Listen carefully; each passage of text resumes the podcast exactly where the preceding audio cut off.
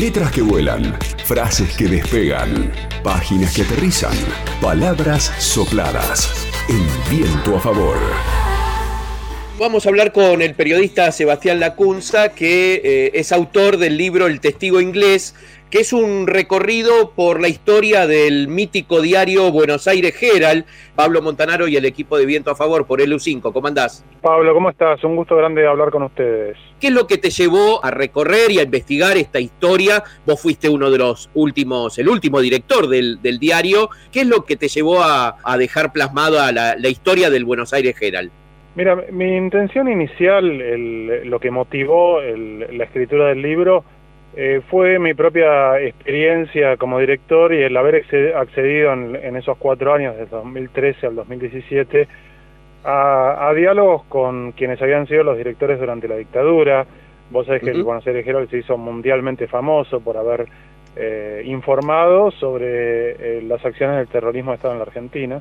Bueno, uno de los directores es Robert Cox, el otro Andrew Graham Mule. Eh, Andrew fue director después, pero ahí había sido eh, redactor y editor y se había ido exiliado y falleció en 2018 Andrew. No obstante, tuve mucho diálogo con ellos y, yo veía allí que había una trama sobre la vida del Buenos Aires Herald durante la dictadura que era muy rica, muy rica desde el punto de vista humano, eh, desde el punto de vista de las redacciones, de lo que es hacer un diario, de la historia argentina. Ahora, eh, un poco para narrar mi experiencia, que fue la, primera mm, propuesta que tuve de dos editoriales para que yo contara cómo había sido ese cierre y esa y, mi etapa en la dirección.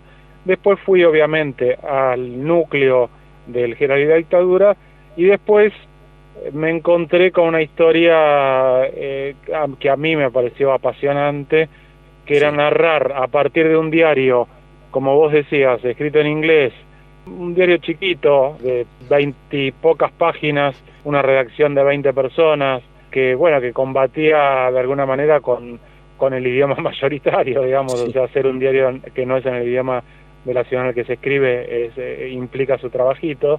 Eh, bueno, como ese, ese caso eh, de alguna manera narraba un mundo, ¿no? narraba la historia de Argentina eh, desde 1876 y narraba el mundo de las redacciones periodísticas. Vos ahí hablás ¿no? de las, las luces y sombras del, del, Buenos Aires Herald, así está en la, en la tapa del libro, ¿no? Y contás en los comienzos del Buenos Aires Herald un, un, un objetivo totalmente del comercio británico y después eh, la, la, la, postura de, de apoyo, de defensa eh, y apoyo a los golpes de Estado, ¿no? Vos decías, bueno, esto, esto que se produce, esta bisagra de alguna manera en, el, en, lo que fue el Buenos Aires General, que fue la, defensa de los derechos humanos en, plena dictadura militar, ¿no? Digamos, hay, hay como etapas o como, bueno, eh, estas luces y sombras del Buenos Aires General anterior al 76. Es que vos fíjate, Pablo, esta, esta parábola de la historia, esta, eh, este derrotero tan singular, de un diario que nace dar servicio a la comunidad de habla inglesa interesada en el comercio del puerto de Buenos Aires. Y dar servicio era eh, publicar avisos clasificados sobre los productos que eran habituales para la comunidad inglesa e informar el movimiento portuario. Y poco más, informar aquello que, que afectara a la actividad agroindustrial después de la, de la comunidad británica. Y un siglo después, termina siendo eh, uno de los pocos puntos en Buenos Aires al cual acudían en procesión los familiares de, desaparecidos desesperados que se veían choqueados, arrasados por la dictadura y en, muchos casos no, no, no, eran lectores del Herald, no hablaban inglés, en algunos casos sí, así fue como el Herald se fue involucrando, porque el Herald se involucra y conoce en detalle y en parte porque empieza a llamar familiares desaparecidos de habla inglesa, ¿no? hijos de escoceses, nietos de escoceses que habían desaparecido, primos, etcétera, empiezan a llamar. Pero al margen de eso, el Herald después se transformó en un faro eh, y se dieron situaciones como que el director Robert Cox, antiperonista, que había apoyado a Videla, que creía que Videla era el líder de un gobierno civilizatorio, eh, que vivía en la avenida Alvear en Buenos Aires,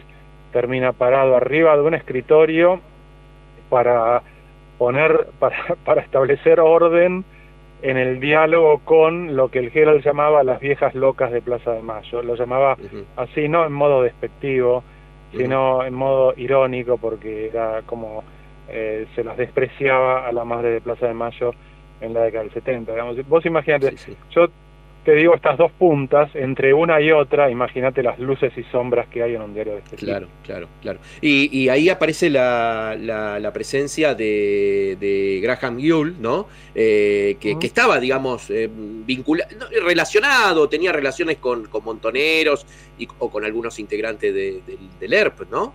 ¿Cómo se vive esa tensión dentro de la redacción con seguramente eh, estas posturas divididas, ¿no? Se vive con mucha tensión, se vive incluso con denuncia mutua, eh, con indiferencia, con cierta agresividad, con amparo, con complicidad, eh, porque el Herald durante buena parte de su primer siglo estuvo habitado por periodistas de habla inglesa y no periodistas, pero sí de habla inglesa, es decir, gente que eh, Andrew mismo decía si vos sos de familia inglesa y te va bien, bueno, vas a tener probablemente relación con la actividad eh, frigorífica, con la actividad siderúrgica, tendrás un negocio. ¿Y a dónde vamos los fracasados de habla inglesa? Y a lo mejor conseguimos un puestito en el Hospital Británico y en el Buenos Aires Herald. Entonces, es, esto eh, de, alguna manera pintaba quiénes, quiénes eran los redactores de Buenos Aires Herald, veteranos de guerra, hijos de, de inmigrantes y demás. Ahora, con el tiempo, el Herald se fue haciendo profesional, la llegada de Robert Cox en 1959 le dio un toque profesional importante, eh, él llegó a los 25 años, y, Andrew, Andrew nació en la Argentina, nació en Ranelagh, el pueblo más inglés de la Argentina, lo definía Andrew. Y, él creció con su generación, eh, la generación de, que fue joven en los 60, eh, vivió con la librería de Álvarez, sus amigos, en parte, habían entrado a Montoneros, habían entrado a LERP, eh, por lo cual él era un testigo, un miembro de esa generación, sin él ser formar parte de las organizaciones armadas. Es su agenda, cuando él lleva la agenda de, de, esa, de, las, de las noticias, bueno, provocaba en la vieja guardia de Buenos Aires General eh, revolución, te diría, porque ¿qué hace esta persona haciéndonos una crónica de un encuentro clandestino con Santucho. Y después, bueno, eh, otro punto crucial, ¿no? La guerra de Malvinas, cómo se encuentra el diario eh, ante este conflicto. Vos ahí creo que, decís, ¿no? Que hay como, bueno, eh, la, cuestión del ser británico o argentino, ¿no? Se, se, encuentra en ese, en ese dilema, ¿no? Mira, el diario ahí se encuentra con, con ese dilema que lo, que lo, acompañó toda su vida. Toda su vida, claro.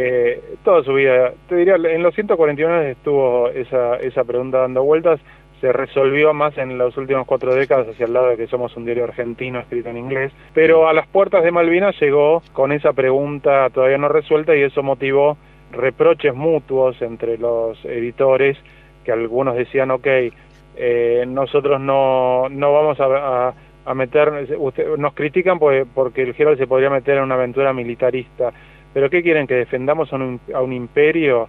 Que hoy gobierna Margaret Thatcher, que también tiene sus intereses eh, por unas islas que ocupó hace 150 años, ni una cosa ni la otra. Digamos. En esa pelea, esa pelea se dio fuerte, ¿no? se dio con cartas, con notas cruzadas, etcétera.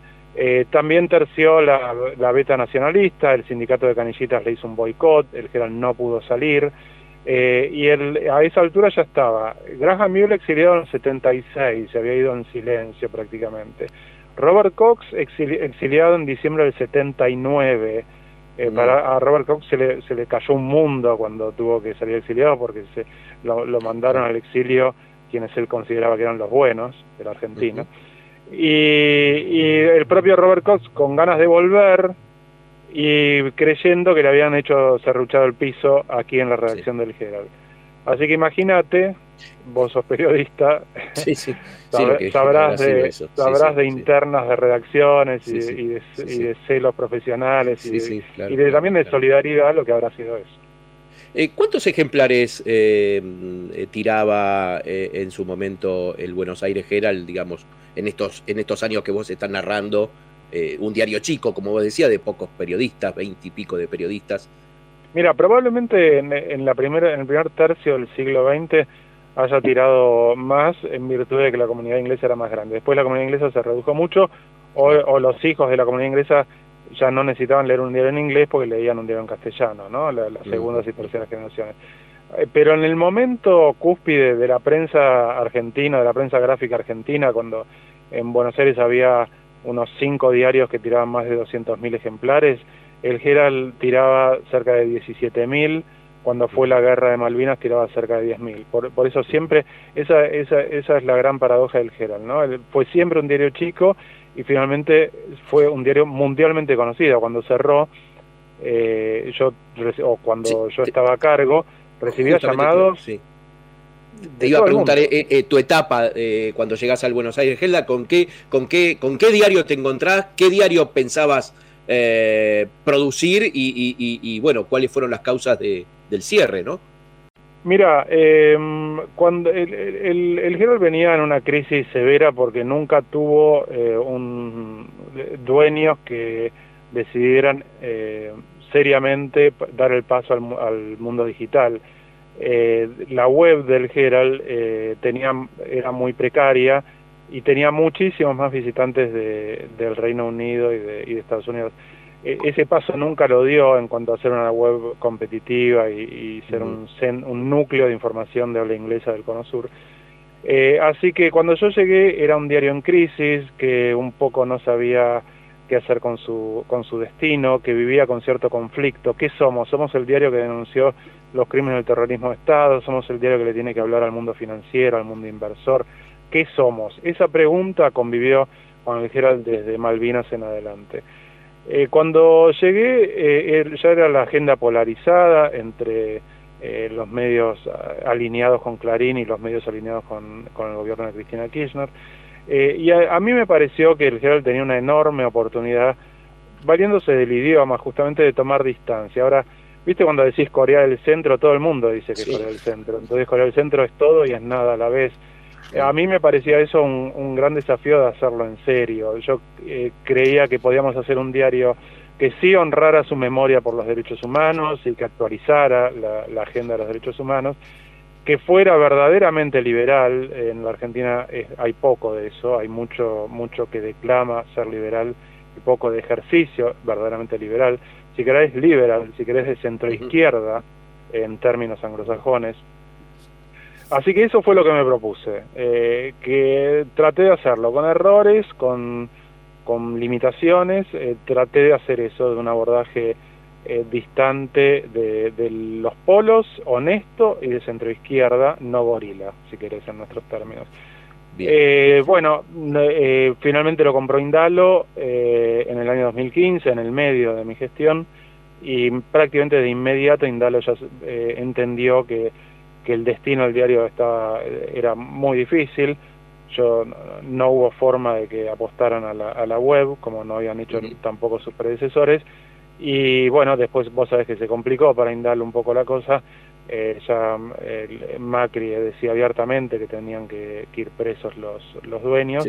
Eh, y bueno, en ese contexto, eh, Indalo decidió cerrarlo. La responsabilidad del cierre es de Indalo. Yo nunca, nunca dejo de, de marcarlo. Eh, los dueños estaban acosados, sí, estaban acosados. El, el Gerald tenía una crisis, sí, vive una crisis. Digo, aunque lo hubiera comprado Jeff Bezos, el que compró el Washington Post capaz que cerraba también, ¿no? No, soy necio.